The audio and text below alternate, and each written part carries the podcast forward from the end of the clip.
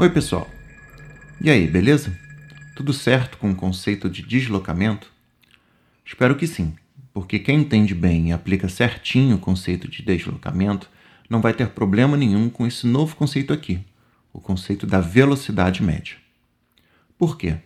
Porque a velocidade média vai ser justamente o valor do deslocamento, inclusive usando os sinais né, que, que são atribuídos a ele, dividido pela variação do tempo, ΔT, que se passa entre as medidas da posição final e inicial. Simples assim. Ou seja, a velocidade média vai ser o ΔS sobre o ΔT, sendo ΔS posição final menos posição inicial e o ΔT o tempo final menos o tempo inicial. Qual unidade eu uso para a velocidade média? A velocidade média vai usar um combo. É, se o meu deslocamento eu medir ele em metros e o meu ΔT, a variação de tempo, eu medir ele em segundos, então a minha velocidade média vai ser dada em metros por segundo. Pronto.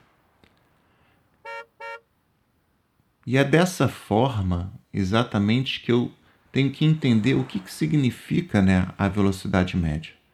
A velocidade média, no final das contas, ela dá para gente, independente do quanto que você correu, quanto que você parou dentro de um intervalo de tempo, o, deslocamento final, né, desse teu movimento. Lembrando que, se o deslocamento foi zero, então a velocidade média também vai ser zero, mesmo que o objeto analisado tenha ido de um lugar para o outro. Parece estranho e muitas vezes pode ser.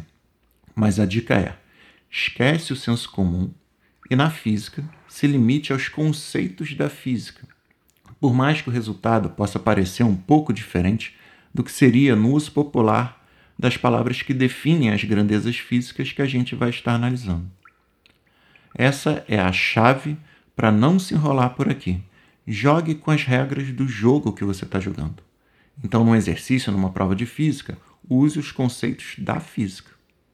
Beleza?